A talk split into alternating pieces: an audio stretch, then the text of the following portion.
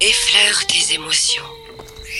Le podcast original sur les chemins des élixirs floraux. Présenté et coproduit par Alison Fillet et Alexis Mantovani. Paysage audio, paysage audio, paysage audio, paysage audio, paysage audio.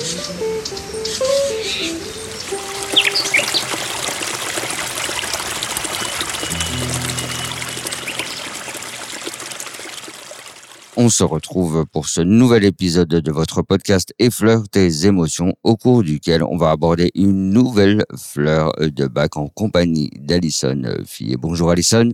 Bonjour Alexis. Pour cet épisode, on va parler d'une euh, fleur de bac qui s'appelle Aspen pour l'hypersensibilité. C'est bien ça? Alors c'est ça, du coup Aspen, donc le tremble. Donc pour le coup là, c'est euh, c'est pas une fleur, c'est un arbre qui fait Ah bah oui, bah, si euh, tu nous compliques la vie. hein. Ouais, je sais, je suis vraiment désolée. Il y en a pas beaucoup. D'accord. Il y a quelques arbres. Euh, donc voilà, le tremble qui fait partie de la famille des peupliers. Bon, je vais pas vous faire un cours de botanique, c'est pas le sujet.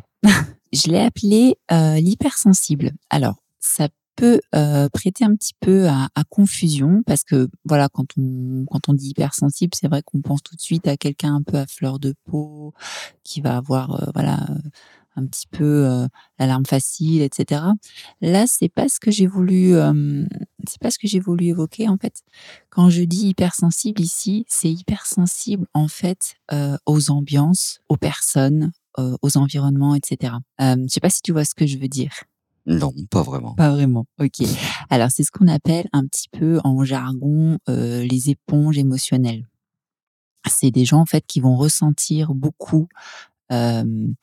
Euh, voilà, ils vont arriver dans un endroit, ils vont tout de suite te dire, euh, bah ici, je sais pas. Je me Ah, je ressens pas des très ondes. bien. Ouais, ça peut ça être. Ouais, parce qu'on sait pas toujours comment le qualifier. Ou alors euh, cette personne-là, euh, je sais pas, je la sens pas. Voilà, c'est des personnes qui sont très sensibles euh, aux euh, aux énergies et du coup euh, sensibles, mais on va dire un peu dans le mauvais sens du terme, c'est-à-dire que c'est des gens toujours qui vont être dans la, un petit peu dans l'angoisse. Euh, j'ai un mauvais pressentiment, euh, je sens qu'il va se passer quelque chose, je sais pas quoi. Voilà, c'est des gens qui sont très superstitieux aussi souvent. Et- crois aux fantômes? Oh ouais, ouais aussi. Oula, un fantôme.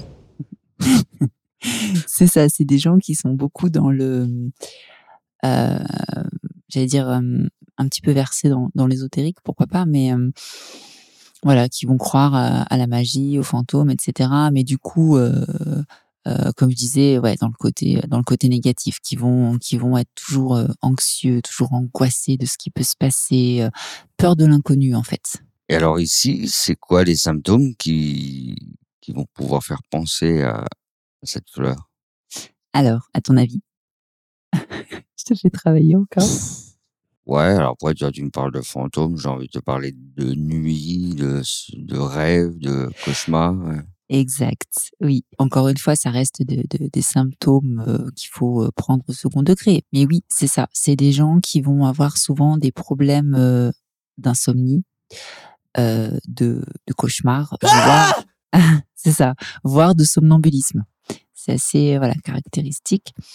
Après, on peut avoir euh, d'autres symptômes. C'est des gens qui vont être, je dirais, peut-être un peu hypochondriaques parce que du coup, ils sont dans la dans la peur de de tomber malade en fait. Et ben comme son nom l'indique, le tremble. Euh, par analogie, euh, un petit peu si on si on veut euh, aborder voilà la, la théorie des, des signatures, mais bon ça je vais pas rentrer dans les détails, mais tremble voilà c'est ça peut être aussi des gens qui ont des tremblements inexpliqués. Ça peut être lié aussi à une surdose de café, comme on parlait dans le ouais, encore une fois, les causes, les causes sont multiples. On peut Ouais. pas, on peut pas plaquer une interprétation, mais voilà, c'est tout un ensemble euh, qui peut faire penser à, à ça. Bon, après, euh, voilà, euh, ça peut être des gens euh, qui ressentent aussi des nœuds dans la gorge. bon, euh, encore une fois aussi, on peut avoir des maux de ventre, mais ça, c'est voilà, c'est accessoire, on va dire. Il y a quand même des qualités dans, dans ce que tu décris à conserver, à garder? Oui. Bah écoute, moi je trouve que ces personnes-là euh, ont une, euh, une intuition assez, je dirais pas spectaculaire, mais mais mais oui, c'est c'est quelque chose de de, de super parce que ok, ils ont cette cette peur de de l'inconnu, mais à côté de ça, ils ressentent les choses, ils ont une empathie, ils ont une intuition très développée. Donc tout ça, tout ça, oui, bien sûr que la fleur va permettre de, de, garder tout ça. Je voudrais juste éclaircir un petit point, moi, qui m'intrigue quand on a préparé ce podcast. Dis-moi là, sur ces symptômes à conserver, tu m'as parlé de la compréhension de l'invisible. Qu'est-ce que ça veut dire, ça? Eh bien, écoute, la compréhension de l'invisible, c'est-à-dire que, euh, comme je te disais, ces gens-là vont effectivement euh, ressentir, voir des choses que, le commun des mortels peut-être ne voit pas hein, quand on parle des esprits, etc. Et la compréhension de l'invisible, justement, ça va être d'accepter de voir et de ressentir toutes ces choses euh, sans en avoir peur en fait. Se dire oui, ok, c'est là, ça existe et je vais faire avec et je vais utiliser ça pour pour moi, pour aider les autres. Euh, voilà, c'est ça la, la compréhension de l'invisible en fait. Donc là, ce serait des qualités à développer d'ailleurs pour aider les autres, justement, utiliser un peu ces. Voilà, c'est ça, c'est c'est ça. La, la, fleur en fait, elle va permettre de de garder, comme je disais. Euh, toute cette intuition et de le mettre un peu au service justement des autres. C'est-à-dire quoi là, je je vais plus être dans la peur de, l'inconnu, de l'invisible, etc. Je vais euh, accepter de, ressentir euh, toutes ces choses.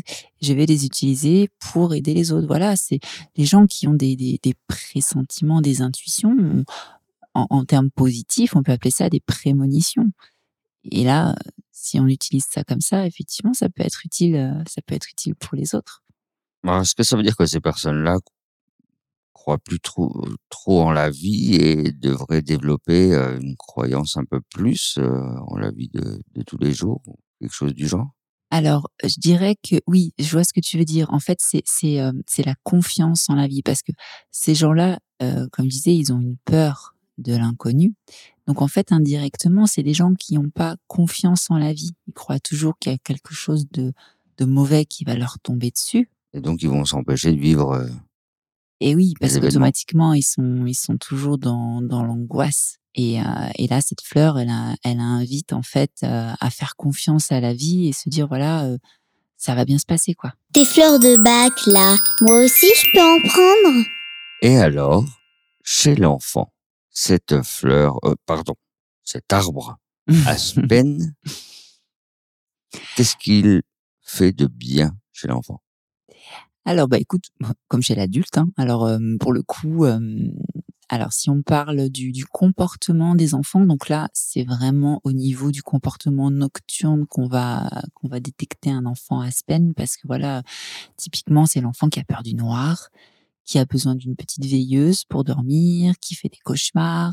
Voilà, il va voir euh, une ombre à travers la fenêtre. Euh, ça y est, c'est qu'est-ce que c'est euh, Voilà. Et puis, et puis après, dans son comportement, dans sa vie de tous les jours, c'est un enfant qui est angoissé de pas savoir ce qui va se passer. Tu vois, il va peut-être être angoissé d'aller à l'école parce qu'aujourd'hui, ben, euh, il sait pas ce que la maîtresse va lui demander de faire, il sait pas ce qu'il va avoir comme comme contrôle par exemple. Il va être angoissé à l'idée d'aller à un anniversaire quand il connaît pas les invités, d'aller à une sortie scolaire euh, avec des gens que qui, qui connaît pas. Enfin voilà, tu vois. En même temps, l'école quand t'entends, euh... il y a de quoi stresser, non?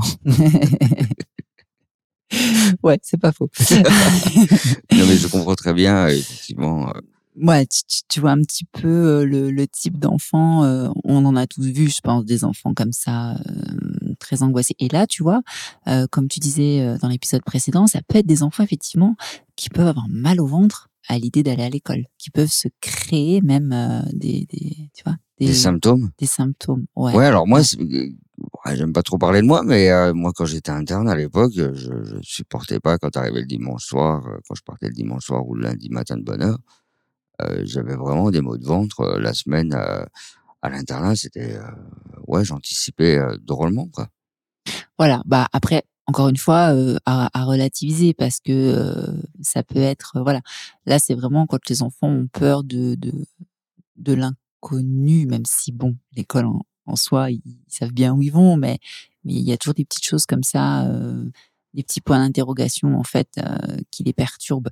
Mais après, euh, ce que tu décris, effectivement, ça peut être dû aussi à d'autres euh, à d'autres problématiques. C'est c'est vraiment à définir en fonction au cas par cas. D'où le fait de de contacter Alison pour avoir davantage de, de renseignements si vous avez des doutes, des interrogations ou tout simplement discuter avec toi. Mais écoute, avec plaisir. Il y aura toutes les coordonnées de toute façon en description du podcast. On a fait le tour, Alison? Je crois. Plus rien à ajouter? Écoute, euh, non, à moins que tu aies encore des, des questions. Alors, mais au moins, il faut euh, faire attention parce que j'ai toujours plein, plein, plein de questions et comme on est limité par le temps, Oui, c'est vrai, tu vas nous faire un épisode d'une heure. Voilà, après, c'est ça. donc, euh, je me limite. Je te remercie beaucoup, Alison, de mais ta je t'en compagnie. prie. À très bientôt pour un prochain épisode. Ciao, bye bye. Ciao.